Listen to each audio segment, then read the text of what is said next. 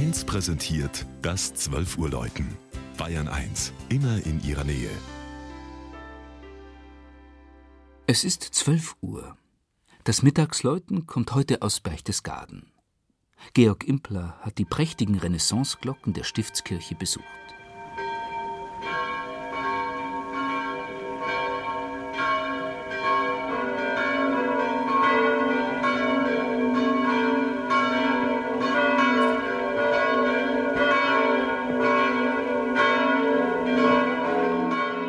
Wer den Weg von der Salzburger Autobahn, Ausfahrt Pieding, Richtung Süden nimmt, dem fällt schnell auf, dass die Berge näher rücken und das Tal sich verengt. Bis, dramatisch und fast immer schneegleißend, der zweigeteilte Watzmann-Gipfel ins Blau ragt. Ihm zu Füßen liegt Berchtesgaden. Durchstreift der Besucher auf dem Weg hinauf zur Stiftskirche ein wenig den Markt mit seinen Fassadenfresken, Laubengängen, Torbögen und Brunnen und staunt über die Giebelreihen hinein in die fantastische Bergkulisse, kann er diesen Zusammenklang von Hochgebirgsnatur, Kunst und Bürgersinn nur bewundern. Vielleicht macht er sich auch Gedanken über die Namensherkunft des erstmals 1102 erwähnten Ortes. Kommt er von der Frau Perchta, die Faule bestraft, Gute belohnt und vornehmlich zur Wintersonnenwende durch die Lüfte fährt?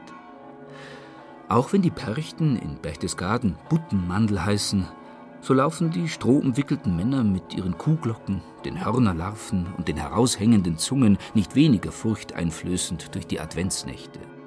Kann aber auch sein, der Ortsname kommt von einem Perter, der hier seinen Gaden, seinen umzäunten Wohnsitz hatte.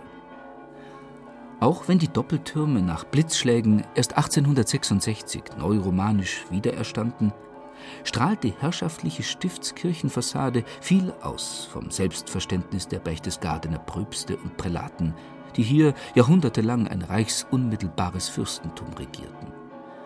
Mehr noch beeindruckt das Kircheninnere mit seinen mächtigen Pfeilern, den Marmorgrabmälern und besonders dem frühgotischen Chor. Er ist, heißt es, einem Münster angemessen.